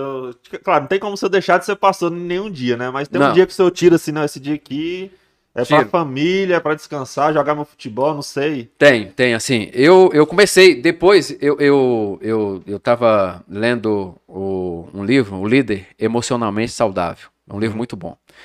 E aí ele fala que a gente tem que ter esse tempo. Você tem que ter um encontro com o seu mentor, você precisa reservar um tempo para você descansar. E eu fiz lá uma. Lá em casa é cheio de. Tem uns, de umas placas lá, uns que eu coloco assim, Aham. que é ordem das coisas. Então, assim, como eu mudei de serviço, que eu tava no SAMU, eu fui pro banco de sangue agora. Aí, o que que eu faço? Na sexta-feira, na sexta-feira, a partir das 18 horas, até no sábado às 18, é um tempo que eu tiro assim, que eu tô procurando, tô organizando agora, né? Porque antigamente a gente tirava na segunda e tal, mas aí é um tempo que eu tiro pra mim e pra família Uhum. né? Aí na sexta-feira o que acontece? Sexta-feira é o dia do menino, dos meninos dormir no meu quarto. Nós vamos assistir um, um filme. A gente sai, a gente dá uma passeada. E agora eu tô conseguindo ver, porque assim na igreja, às vezes eu- tem alguns irmãos que pregam. Um final de semana eu fico livre. Aí nesse final de semana, ou eu vou pescar, eu marco uma viagem para ir para sair para algum lugar para você pegar e, e dar uma dar uma aliviada na cabeça, Sair da rotina. relaxar, né? Uhum. E outra coisa muito importante é exercício que a gente tem que fazer. Uhum. Então, o exercício, até então eu não estava fazendo, mas agora eu estou. A gente tá jogando bola, né? Uhum. Vou lá, assim, jogar não, corro atrás da bola. né? O pessoal sabe como é que é. Então, é, tem até um, um- um irmão lá que deu um lençol, né? Da minha igreja, toca lá na igreja, né? E isso acabou, eu, eu acho que eu vou ter que colocar ele no banco. Até, não somente pro lençol, e ele é argentino também, torce pra Argentina. Ih. Mas uma causa que nós que, eu vou ter que conversar com ele depois. Esse menino. Vai ter que disciplinar. Mas aí exercício é muito bom. A gente tem que estar fazendo. E às vezes o pastor ele fica muito parado, não faz nenhum exercício e isso acaba prejudicando muito a, a- a nossa vida, né? Entendi. Pastor, qual é a sua formação? Eu sou técnico em enfermagem. Aham. Sou formado, eu sou técnico Foi em assim que enfermagem. você foi parar no SAMU, então. Foi assim que eu fui parar no SAMU. Fiz o curso, assim que eu estava saindo do, do, do quartel, fiz o curso de técnico em enfermagem. Quando eu cheguei aqui em Porangatu, fiquei três anos, é, dois anos e meio mais ou menos, salvo engano, é, sem, sem exercer a função. E aí depois a, a Juliana, a enfermeira Juliana Pires e o esposo dela, que é o vereador Kleber agora, eles convidaram para que eu pudesse estar trabalhando juntamente com eles lá no SAMU. E aí foi que eu comecei a trabalhar lá com eles lá no SAMU. Mas antes de a gente entrar nesse assunto do SAMU, pode beber só aí, Tá. Deixa eu ver aqui se tem mais algum comentário aqui. É, George Leandro, pastor Júnior, meu amigo e irmão em Cristo. Capitão Leandro, lá, do- acho que é lá do, tá no sul agora. Deixa eu ver se esse daqui é esse mesmo é o- Não, esse daqui é daqui da cidade. Aquele Qual? da Igreja de Deus. Ah, o Jorge, Jorge Jorge, sim, Leandro. Jorge Leandro, sim. Salve aí, Jorge Leandro. Um abraço, depois, Jorge. Depois você manda aí a, a, a sua loja lá pra nós divulgar aqui. Manda aí no chat aí que a gente vai divulgar Bom aqui. demais, a loja dele boa, já tá comprando muito, tem um, Cara, livros lá? Tem uns trem massa lá. Tem. É, a Lucivânia Pires mandou um kkk, deve ser da sua história. O Divino Carlos de Souza, esse é meu pastor. E a Lucivânia mandou umas palminhas aqui, daquela hora que você estava falando aquela história. Sim. Pastor, é... o que, que, que, que eu ia te perguntar? Né? Agora deu um branco. Ah, antes de entrar na, no tema de do, do SAMU. SAMU. É... Peraí, deixa eu só ver aqui. Isso aqui a gente já respondeu. Qual foi a motivação? Deixa eu ver se eu não deixei passar nada. Não, vamos lá, vamos logo pro SAMU Sim. então. É, se for parar no SAMU, não, lembrei. Ah. Eu tava fingindo que tava caçando, mas eu tava tentando lembrar. Tem que ter essa certeza, Matheus. É porque aqui não tem, roteiro. Aqui é, é o seguinte: o pastor a gente teve. É, não saiu, tá tem... vivendo aí numa pandemia. Uhum. E como é que foi pro senhor como pastor? É, o que que isso afetou na igreja? Como é que foi no início? Porque é, foi complicado, né? Essas adaptações, foi. esses fecha, não fecha, volta, não volta, 30%, as regras valendo para a igreja, mas a gente vendo que no comércio Tava mais ou menos. É, exatamente, exatamente. Mas na igreja não, era, tinha que ser certinho, rígido, é, rígido. Tinha que limpar o pé, tinha que Isso. flutuar na igreja. Não, Como é que não foi? foi, foi assim um desafio muito grande, assim. Logo no início, quando, a, a, quando começou a pandemia, que fez esse isolamento aí, né, uhum. o lockdown, que não teve culto, né? Eu lembro o primeiro dia que eu cheguei lá na igreja sem ninguém. A, doeu o coração. É, imagino. Porque o, o, pastor ele tem que ter cheiro de ovelha. É contato, ele tem que estar tá contato, tem que estar tá olhando no olho. E aí foi muito difícil para a gente pegar e digerir essa situação, entender o que, que estava acontecendo, sabe? Uhum. E uh, preocupado, até mesmo a gente ficou, falando, meu Deus, o que, que vai acontecer com as pessoas? Né? Como, que, como que as pessoas vão estar? Qual a situação? E qual, como, como que vai ficar a igreja? Então eu preocupei muito relacionado a isso daí, né? Então assim foi um desafio muito grande que nós enfrentamos de início, né? E, e depois nós vimos até essa questão das leis que a igreja era muito rígida. Estava tinha... culpando até a igreja, né? culpando das... a igreja, culpando, falando que a igreja era culpada. era um dos poucos lugares que eu via que estava realmente seguindo as regras. Do, exatamente. Do pouco, álcool gel. É, tudo, não, isso aí, isso aí às vezes teve até um, assim, um caso aí, as pessoas procuravam até ver na igreja, teve até, eu vi na mídia social, o pessoal falando que a igreja era, era culpada por, é, por disseminar o, o, vírus. Eu, assim, eu entendi por parte uma perseguição, uhum. e isso ficou muito claro, porque aquelas, muitos, a gente não, não pode ignorar isso, mas muitos que não gostam da igreja, que tinham o poder de tomar a decisão, de fazer uma lei, se ele tivesse algo ali, ele poderia estar tá colocando isso aí para estar prejudicando a igreja. Então, assim, a gente viu que a igreja, os locais que menos teve contato ou que tem essa, essa facilidade de contaminação é na igreja. As pessoas ah, fica lá uma hora, uma hora e meia dentro da igreja e depois vão para suas casas, então não tem esse risco, né? Não tem contato, não tem. Agora não vai... o carnaval no início da pandemia não tem nada a ver, né? O carnaval as, foi as, liberado. As eleições que teve aí, que carreata, o povo se aglomerando. Sim, pois é. Boa, né? Foi, foi tranquilo. Aí então... depois que acabou o que eles precisavam, né? Voltou aí o ano, terminou as eleições. Aí agora não, agora tem que seguir. Agora né? tem que seguir. Cara, assim que eu fico grilado. É. O que, não... que é um peso para um e duas medidas? É. Né? Dois pesos, duas medidas. Dois pesos, duas medidas. Então a gente vê que aconteceu isso muito. E uma teve até a questão de número de pessoas, uhum. né, em locais aí de comércio era 50%, de, em alguns locais na igreja era menos, né? E a gente viu mais o, o que que tem, por que que a igreja é desse jeito. Uhum. Então eu percebi assim, a visão das pessoas relacionado à igreja ou do mundo. Uhum. A igreja ela tem um papel fundamental na sociedade. Se você for observar, e isso, até teve aquela, aquela discussão, igreja é um trabalho essencial, né? Eles falaram, né? Será que é ou será que não é? Mas observa se não é. Se você vê um camarada que às vezes está na, na, nas drogas, na bebida, e ele vai, ele não consegue, vai para a clínica, vai para isso, vai, ele se converte, vai para a igreja, o camarada muda, é ele se torna um cidadão. Que mais, que mais resgata pessoas. Resgata as pessoas. É, é isso. Então, às vezes, tá um camarada lá, tem problema no casamento, tem tantas coisas, vem para a igreja, ele começa a participar, ele muda a sua vida, então isso é restaurado. Então a, a gente falou assim, o pessoal não entende o valor que a igreja é, ela tem na sociedade, que ela presta na sociedade e assim não cobra nada de ninguém. Né? Uhum. Né? Então assim, a, a, gente ficou, é, até mesmo nós conversamos com os pastores, muito sentido relacionado a isso daí, da forma qual a igreja estava sendo a, a, mostrada para as pessoas, a visão que elas tinham relacionada à igreja. Nós ficamos muito tristes, né? E essa pandemia também ela veio assim até mesmo para dar uma uma sacudida, eu falei até mesmo peneirada, uhum. né? Porque tinha muitos, muitos que ah, saíam, não iam na igreja e falava que por conta do vírus não tô indo mais e acabou que não foi, não, vou, não foi mais pra igreja, não fez falta. Deu pra dar uma tiradinha do joio? É, foi isso. Deu uma peneiradinha boa. Deu. Então, assim, às vezes a pessoa. Isso é bom pra saúde da igreja, né, pastor? Exatamente, é bom pra saúde da igreja. Mas tinha irmãos da igreja que ligavam pra mim chorando, falavam, não, tô com, tô com vontade de estar na igreja. Esse tempo atrás um irmão tava lá, foi lá na igreja, tirou uma foto, ao pastor, onde é que eu tô aqui na, na nossa igreja. Então isso me, me emocionou muito. Uhum. Né? Eu, eu, e às vezes eu preocupado, falei, meu Deus, como que eu vou fazer? Eu fiz uma lista de transmissão e às vezes na semana eu ligava né, o vídeo para as pessoas para ver a cara do irmão, falei, não, não, quero ver sua cara, como que você está, uhum. como que você, como é que está a situação. Mas foi um desafio muito grande para nós, né? Foi muito grande. E assim, mas graças a Deus eu tenho assim certeza que a igreja, a igreja é do Senhor, é o Senhor que guarda a igreja e nada pode, as portas do inferno não prevalecerá contra a igreja. A igreja vai ser sempre triunfante, vitoriosa em nome de Jesus. Pastor, a gente vai fazer uma pausa aqui de dois minutos pra gente beber uma água aqui e tal. E, certo. e agora a gente volta, a gente vai ficar mutado aí, galera, por dois minutos, só pra gente tomar uma água aqui e tal. E a gente volta agora, não sai daí, beleza? E é isso, a gente vai ficar mutado em 3, 2, 1. Pessoal, voltamos aqui então com o Real Podcast. Para quem está chegando agora, estamos conversando com o pastor Antônio Júnior. A gente está falando aqui sobre fé, sobre a sobre a jornada dele, né?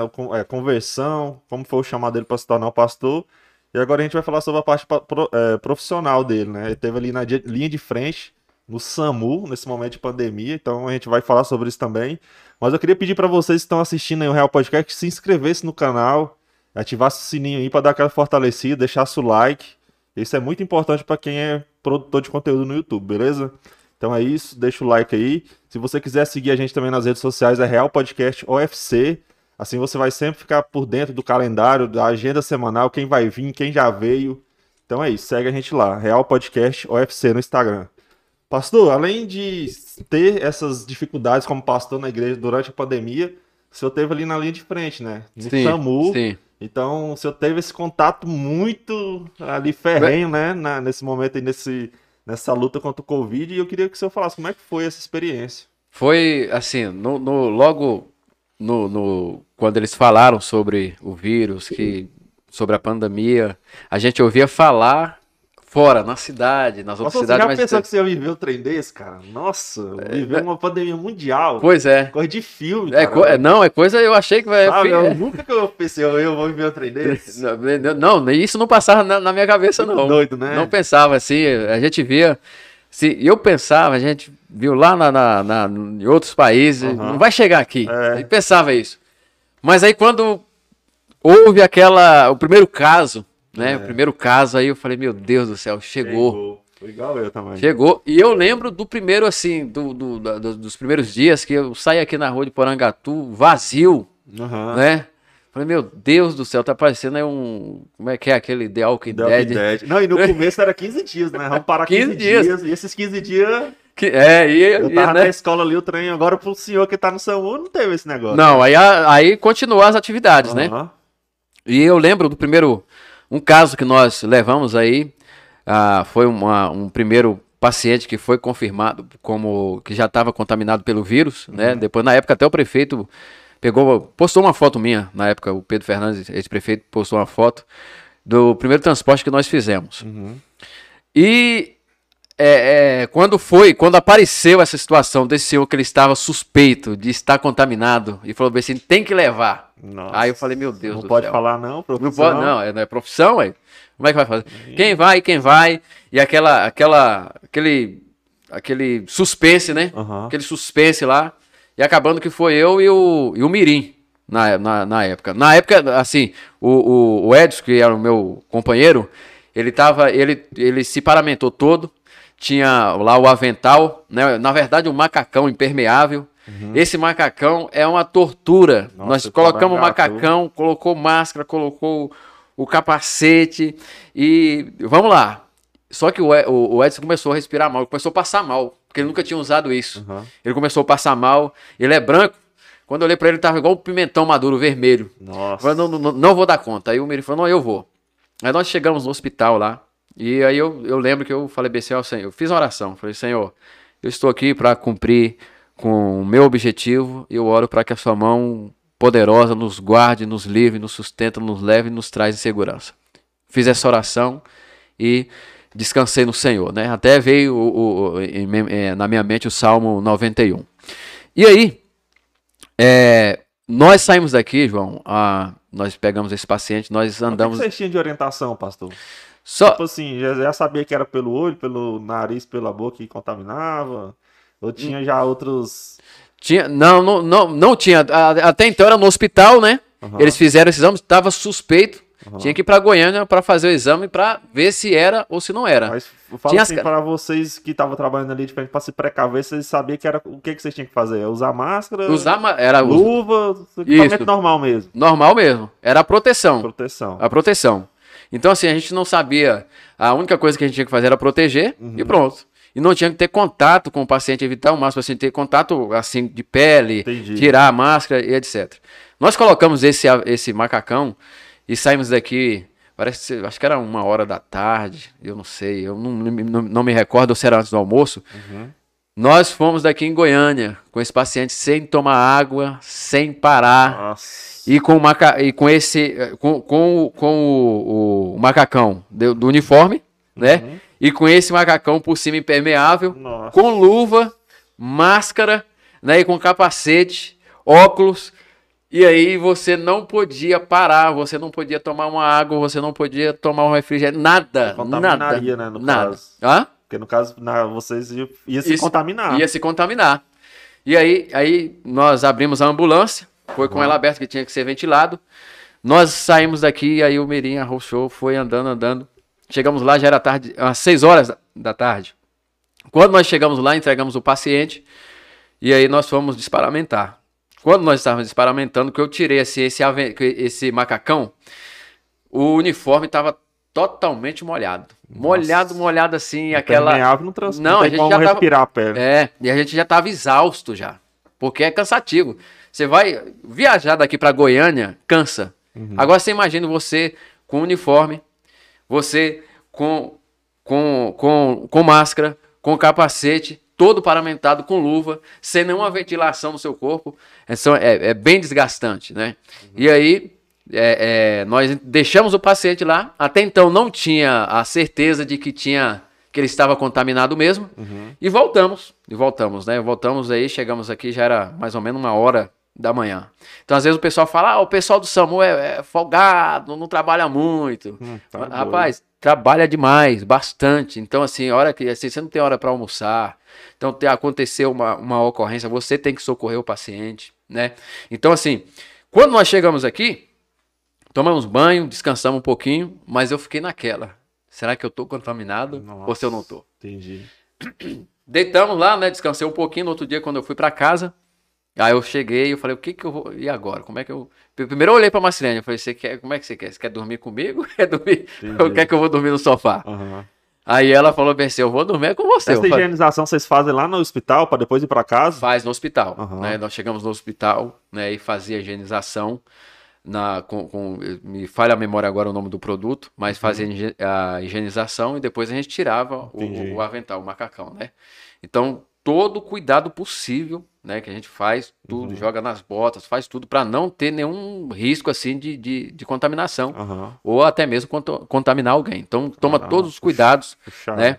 Inclusive assim na época que a Juliana ela, ela era estava é, é, na coordenação, ela, ela trabalhou, correu atrás de material, ela trabalhou muito bem com, com essa questão de para para não ter essa contaminação, para fazer essa higienização. A gente vê até outros locais vindo, assim, o pessoal tava com um material muito fraco, uhum. né? Gramatura, é, avental com gramatura bem assim fraca que não é, se fosse tivesse um vírus ele ia contaminar, Entendi. né? Mas eles correram atrás e acharam os melhores materiais para que a gente pudesse tra trabalhando. Isso trouxe muita segurança, motivação para a equipe, oração constante que a gente fazia, para ver se nós estamos aqui na guerra, Deus está na frente, nós estamos aqui na luta. E assim, era algo assim que é, é, é, é, na verdade é uma guerra, uhum. né? É um inimigo invisível que a gente estava enfrentando. Mas assim, foi muito bom. Isso, eu falei bem assim, agora ah, esse giro vai separar os homens do menino. Uhum. Aquele que tem amor à profissão, aquele que quer mesmo, ele vai trabalhar, ele vai correr atrás, ele vai ajudar, ele não vai se preocupar com isso. Então, quando o senhor vinha essa. É, eu, eu trouxe um policial aqui e ele estava falando sobre a questão do, do, serviço dele, né? Ele viu muitos casos de gente morta, gente aberta, muitas mortes. No seu, é comum na profissão dele. Uhum. ainda mais que ele é investigador na né, Polícia Civil, então acontece muito de ver isso. É, como é que foi isso para o senhor, de estar tá vendo pessoas morrendo? Isso deixa a pessoa mais fria mesmo? Como é que o senhor lida com isso? Eu fiz, na, a gente fez um curso de APH, uhum. de primeiros socorros, né? É, a, e eles falam que, na verdade, a gente tem que ter o equilíbrio. Uhum. Você tem que ter o equilíbrio. É claro que diante de uma situação, diante de um problema, ou alguém acidentado, você tem que ter o controle, você não pode deixar o emocional muito, é, é, tá envolvendo muito com aquela situação da dor, porque senão você acaba travando e não faz nada. Entendi. Você tem que entender que você tem que socorrer o paciente e às vezes até na questão de mobilização da pessoa, a pessoa sente dor e é necessário quando você vai colocar a tala para imobilizar, a pessoa vai sentir dor um pouco, mas depois passa. Isso você vai acostumando, Entendi. né? Nós não podemos ser, deixar de ser tão, ser, assim, ser tão frios que não preocupar até mesmo com, com o próximo, com a dor da pessoa, uhum. assim. Você tem que preservar o máximo possível. Aquilo, agora, o que tem que fazer tem que ser feito. Uhum. Eu lembro de uma vez que eu fui, teve um rapaz que sofreu um acidente ali perto do da, da rotatória ali da Eletrotec. E aí a gente tinha que imobilizar a perna dele. Ele fraturou, né, a, a, a tíbia, a, a canela. E quando a gente foi pegar para imobilizar, a gente sentia o osso passando no outro. Nossa. E ele gritava. Só que tinha que mobilizar. Uhum. E, na, e, nessa hora você tem que ter o equilíbrio, você tem que pegar e enfaixar, colocar a tala, mesmo que ele te, esteja gritando, você vai imobilizar, vai contrarregular, passar para o médico, fazer a medicação para controlar mais a dor, né? E é aí. Profissão que eu não daria conta. É. Não. Mas aí, a gente vai, acaba, a gente vai acostumando. É claro que tem gente que assim, que não. É, é igual o, o, meu amigo pastor João falou assim, eu não nasci para isso. É. é. Se eu ver sangue, eu desmaio. Então, assim, mas a gente vai acostumando. É assim, eu, eu sempre. Quando eu fiz o curso de enfermagem, eu gostava muito do. Eu gosto muito da psiquiatria e do pronto-socorro, que é pegar mesmo essas situações, né? uhum. né? E eu vim trabalhar aqui no SAMU, então foi muito bom, gostei demais. Né? E o bom é quando você pega uma pessoa que ela está totalmente ali, ela está sofrendo, que você consegue controlar a dor, quando você consegue imobilizar entregar no hospital e a pessoa está bem, você vê ela melhor, aí não, ah, não tem dinheiro no mundo que pague. Então isso é muito bom, né? É muito bom, isso a gente gosta. No início, eu lembro que na primeira ocorrência que eu tive foi ali no Estreito, um rapaz que ele veio a óbito no local, mas não teve nenhuma exposição assim, não teve fratru, é, fratura, não teve nada. Uhum. Mas aí eu vi que o negócio, é, o SAMU realmente a gente pega uma, pega uma situação bem complicada. Pastor, voltando pro ponto lá do, do assunto do Covid, o senhor nesse tempo todo na linha de frente, o senhor chegou a pegar o Covid? Graças a Deus, não. Mas é, eu, assim, eu descansei muito no Senhor, sabe? Uhum. Orei. Tomei muito mel com limão e, e, e na época não tinha vacina, né? Uhum. Tomei mel, limão e o, e o a, a, açafrão. Deixar a imunidade lá no alto. Lá, lá em alto, no alto. Então tomava muito disso. Mas interessante que quando esse senhor que a gente levou lá em Goiânia, no outro dia que saiu o resultado, a uhum. Juliana me ligou, mandou uma mensagem, deu positivo. Quando a Juliana falou para mim que deu positivo, a cabeça minha começou a doer. Sério, cara? Psicológico. Né? Psicológico. Né? E aí, quando, quando começou a, a, a eu, eu senti essa dor de cabeça, aquela angústia, eu, aí eu cheguei no espelho, eu tive que chamar a minha atenção. Eu falei, quieta, rapaz. O que, que, Como é que, que é isso aí? O que que tá acontecendo? Né? Você não tá com nada disso, Sentiu não. Sentiu mais algum outro sintoma, pastor? Só dor de cabeça? Eu senti dor de, é, eu senti dor de cabeça e dor lombar Nossa, nas costas. Falei, tô então, com Covid. Aí eu falei, tô, eu, aí depois eu comecei, aí eu fui lá pro trabalho, né? E aí eu passou, não senti mais. Uhum. Então o negócio é o psicológico. Às vezes a pessoa não tá, mas só das pessoas falar, às vezes a gente pensa, meu Deus do céu, tá acontecendo. E acabando que sente mesmo, né? O psicológico faz com que a gente sente dor. Então eu tive que tomar essa posição para que a gente, para que eu não ficasse até mesmo com medo, porque às vezes se a gente for trabalhar com medo, eu, eu assim, eu não, não, não é falsa modéstia, eu não tive medo. Uhum. Eu tomava cuidado. Mas eu já cheguei a abraçar a gente com Covid. Eu fui pegar numa ocorrência, a moça estava caindo, eu abracei ela e coloquei na maca. Uhum. Né? Eu peguei, então eu tinha essa consciência. Uhum. Mas todo paramentado não era irresponsabilidade, negligência nenhuma. Uhum. Mas eu, o tempo todo, eu cria que Deus estava guardando, livrando. Então, assim, era algo desafiador, era desgastante, porque você imagina você aqui em Porangatu, meio-dia, uma hora da tarde, você todo paramentado no sol quente para atender uma pessoa. É. Então você chega totalmente exausto lá. E aí, quando você tá assim, vai recompondo as energias, que foi no caso que saía muito caso de Covid, você tinha que sair de novo. Então, foi muito desgastante. Então, precisou muito assim da, da gente estar tá motivado, precisou ah, da gente tá, ter convicção da, da, da, função, do nosso objetivo que nós tínhamos que fazer ali para estar ajudando o próximo. Então, assim, foi, algo, foi uma experiência boa. Uhum. Foi uma experiência boa.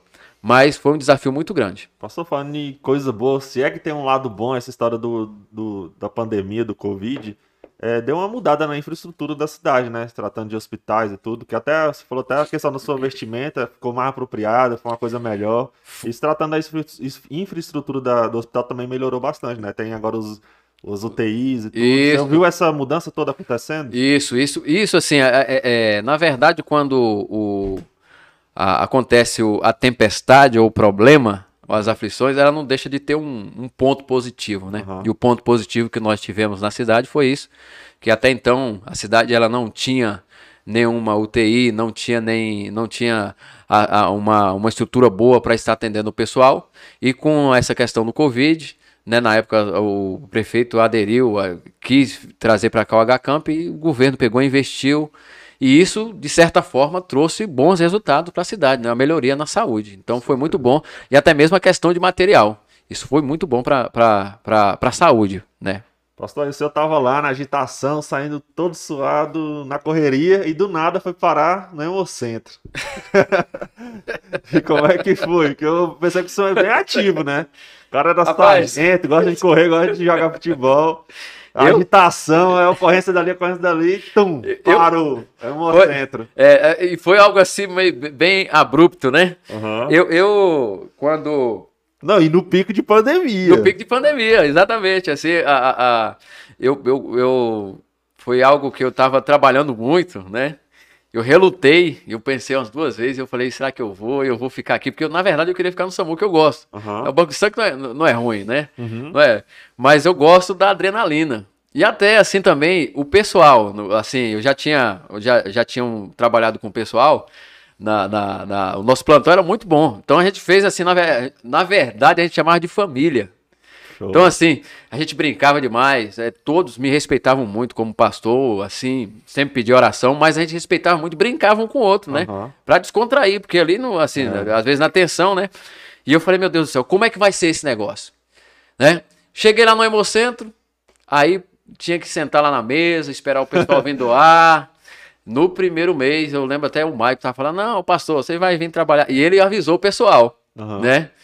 É, e lá não tinha assim, lá no SAMU tem. Eu trabalhava mais com homens, né, no meu plantão. No banco do sangue só tinha um Maico de homem, era tudo mulher. Não. Aí eu cheguei lá um dia e eu falei, meu Deus do céu, aqui eu tô aqui, o bendito, é, eu tô de bendito fruto aqui que o pessoal uhum. fala, né? E aí eu até a, a adaptar, demorou um pouco, foi um mês, assim, porque foi, parou de uma vez, né? Uhum. E eu falei, como que. Mudou a rotina né? de uma vez. Até, até teve um dia lá que teve uma moça que foi doar sangue lá ela passou mal, né? Foi, tava, acho que não tinha alimentado direito. Uhum. Mas lá a gente faz, a, faz uma triagem. Se a pessoa não se alimentou, ela faz um lanche antes para estar fazendo doação. E aí essa moça passou mal. Uhum. A hora que passou mal, até no final do dia eu falei, hoje foi bom, né? Ela, bom porque a moça passou mal. Eu falei, não, mas eu, pelo menos a gente socorreu. Não, moça, não vem, você não é do SAMU mais não, você tá no banco do sangue. então a, a, experiência, voltou a fazer o que fazia. É, foi. Então assim, mas a, a, hoje assim, já tô bem adaptado. É claro que lembro muito assim do SAMU, lembro assim da, das ocorrências, lembro da, das diversões, assim, dos momentos de, de, descontração que a gente tinha lá. E já estou adaptado, né? Graças a Deus o pessoal recebe, é, a gente já entrosa bem lá no banco de sangue. Né? A gente vai, é, com o tempo a gente vai adaptando, né? Vai adaptando. E o pessoal daqui de Porangatu doa bastante, ou é meio parado, como é que é? Com a pandemia diminuiu muito, uhum. né? Aumentou a demanda, a demanda é muito grande porque é, o hospital tem muita gente, até mesmo pessoas que estão é, é, com Covid, é, entre outros também, precisam de sangue. Né? E com a pandemia, às vezes o pessoal fica com medo. Não, vou lá no, não vou doar porque lá eles pensam que é, não, é igual a UPA. O pessoal tem uma resistência, não vou na UPA porque lá pode pegar Covid. Uhum. E eles pensam que ir no banco de sangue é dessa forma. Entendi. Mas não é. Lá é todo controlado, chega um de cada vez. É, quando nós fazemos a coleta da, do doador, é, nós fazemos a, a, a, limpeza do material todo, do, da poltrona. Uhum. Né? Então, assim, não tem nenhum risco. A pessoa não, não vai ser. Lá não vai ser contaminada. Uhum. De forma nenhuma. Né? Então, e a empresa ela exige muito disso. Né? Então, ela pega todo esse cuidado. Então, hoje, a demanda está muito grande mas os doadores estão pouco, né? Inclusive você que é do Porangatu, né? Se quiser ir lá fazer a sua doação, é muito importante, né? Tem gente que não pensa assim, às vezes a pessoa, ah, mas por que doar? Tem um rapaz lá que ele começou a doar porque ele, a mãe dele sofreu um acidente e precisava de doação, ele fez uma promessa. E hoje ele vai doando constantemente, ele está fazendo assim de, é, de dois em dois meses que o homem pode fazer. Uhum. Então ele é, é fiel, ele mas vai eu, tava, eu, eu, o Marrucaço tava vindo certinho. Dois, dois, dois ah, é você também. Nós relaxou. Relaxou, mas tá. último mês ele relaxou. Tá, tá é. ele aqui. Ele já, mudou... deu, já deu os dois meses também eu, pra vocês voltarem. Né? Ele mudou de serviço e agora ah. ele tá saindo muito tarde. Aí eu falei, uh -huh. não, Cássio, então acho que eu vou só. Isso pra você não. Porque a gente sempre vai junto. A gente, uh -huh. já, a gente já sai de lá, já, já, já, vai já anota aqui no, no Google. Tá? Já pe... dois meses certo? Não, já pega ele lá e já leva lá pra fazer uma doação lá. Fico pensando, a pessoa se tivesse algum programa de incentivo assim, sei lá, pagasse um, um cachê para quem doasse, acho que aumentaria, né? Um é, assim, a, a, antes, quando o Banco de Sangue estava sobre a, a, responsabilidade da prefeitura, eles faziam muito campanha, né? Uhum. Hoje é uma, uma é, terceirizou, né? É uma empresa uhum. privada.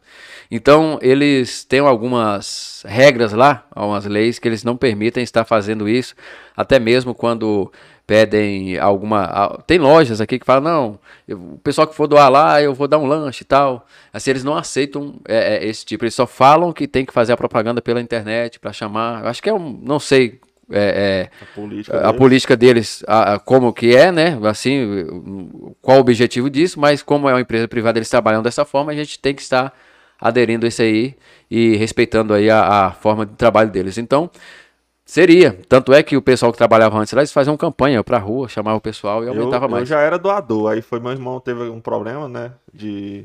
a medula dele e tal. Uhum. Aí foi que eu fiquei mais frequente ainda. Tanto é que eu já doei medula. Medula. Já doei, que é, é, outro procedimento. Não, lá doar sangue pra mim é moleza. É fichinha, Só a né? poltrona né? que não me cabe, viu, galera? Mas normal, o mundo é pequeno pra mim. Dois metros. É verdade. Agora, você receber duas agulhonas grossona lá na, na sua bacia e tirar de dentro do osso, aí é, é outra história. É uma cirurgia, cirurgia né? Cirurgia, anestesia geral. É, anestesia geral. Só que eu, isso eu fiquei meio cabreiro quanto a essa questão dos dados. Porque, tipo assim, eu já tinha. Eu já era doador de medula, eu já tinha uh -huh. um cadastro. Uh -huh. Só que na hora que meu irmão precisou e buscou no cadastro, não bateu. Aí eu tinha que fazer outro exame. Eu não sei se tinha que fazer isso pra ser mais rápido o processo ou se não, ah. não achou nos dados. Bom, geralmente eles colocam a, a, quando vai coletar o sangue e nós fazemos, perguntamos à pessoa se ela quer ser doadora, explicamos uhum. a, como que é o processo de, de, de, doação de medula e agora eles colocam no sistema. Aí, isso aí que eu é. pensei que teria. É, tem um é... sistema, eles vão colocar no sistema e às vezes a pessoa até fica com medo, mas assim, é, é, é 100 mil para um. Uhum. Então, é, quanto mais doadores de medula tiver, melhor. Né? Às vezes a pessoa fica, ah, mas será o que, que vai acontecer? Eu não, tenho pessoal, medo. Eu, eu, doei, não teve. É até bom você falar é, da experiência que você teve para animar as pessoas a é, estar eu fazendo. eu falei aqui de furou. Não, mas a gente não sente nada, né? É anestesia geral, é, anestesia... você não vai Exatamente. sentir nada. Você vai ter um processo de recuperação ali depois. Mas não é nada dolorido, meu Deus. Não, você vai ter. É, você vai ficar 30 dias ali de repouso, pronto, zerou o homem. Tá bom, já tá trabalhando normal. Pode até doar, depois de dois meses, pode até doar de novo se Fazer... precisar. Exatamente. Então, então, assim. Não, não é... E também tem outro método de, de, de, doação que é como se fosse um. Um negócio que tira que filtra o sangue, como é que é o nome? Ah, tu vai fazer a. Faltou a memória aqui. Esse também o nome. De plaqueta?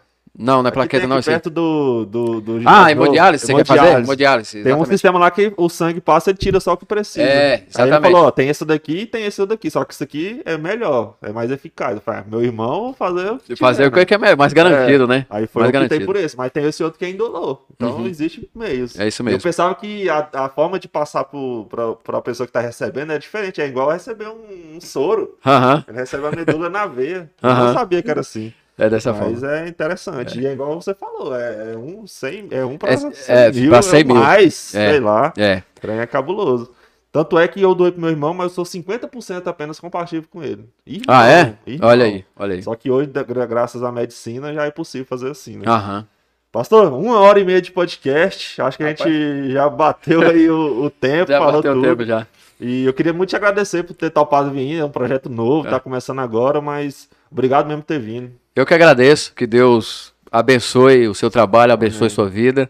Né, nós já temos encontrado aí, é, é, conversado bastante. Uhum.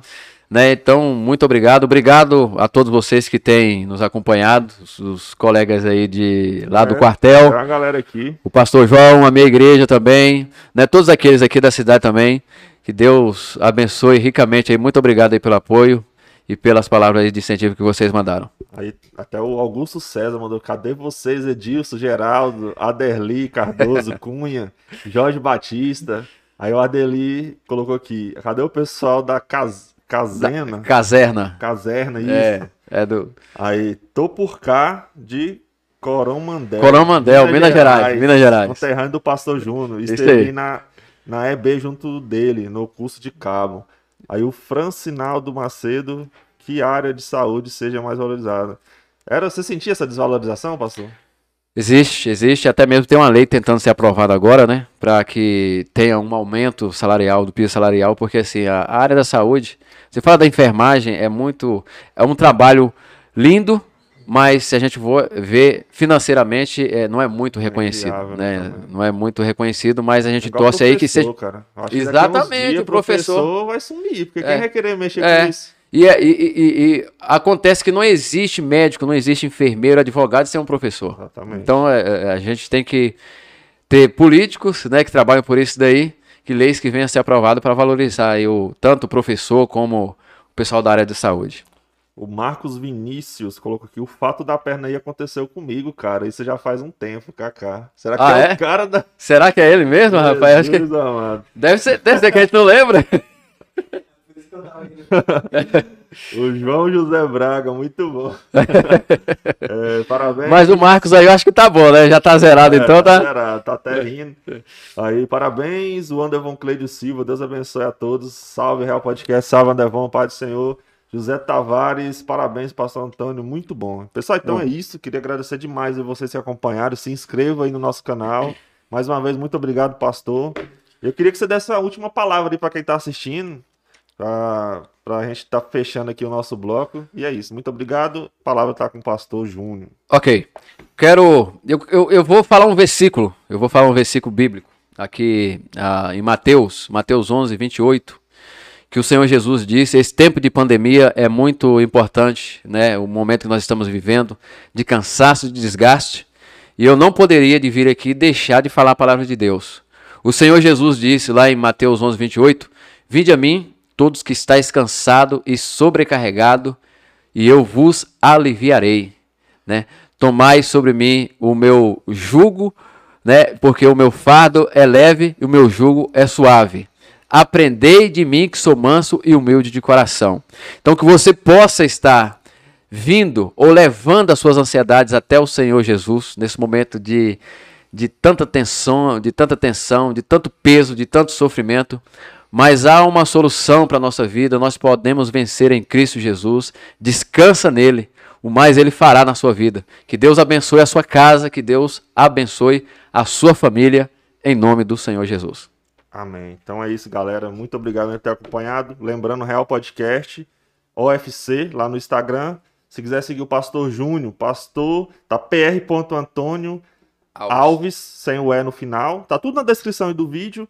E quem quiser ir na igreja, pastor, qual é o endereço da igreja batista? A nossa igreja ela se encontra aqui na Avenida Contorno, quadra 2, lote 10. Fica logo no início da Avenida Contorno aqui, próximo do escritório da Virgínia, da advogada Virgínia.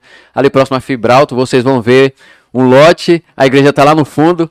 Vocês que querem fazer uma visita, as portas estarão sempre abertas a todos vocês. Qual é o dia de culto lá, pastor? Nós temos culto no, na, na quarta-feira, que é culto de ensino, uhum. né? E no domingo de manhã nós temos a escola bíblica e à noite nós temos o culto de adoração. Certo, então vai lá, pessoal, se quiser buscar uma palavra, um conforto, né? E aprender mais de Deus, conhecer Deus, ter um relacionamento com Deus, o lugar certo é a igreja. E lá é uma igreja séria, que tem compromisso com a palavra. Pessoal, então é isso. Muito obrigado. Tamo junto. É nós. Com Deus. É isso.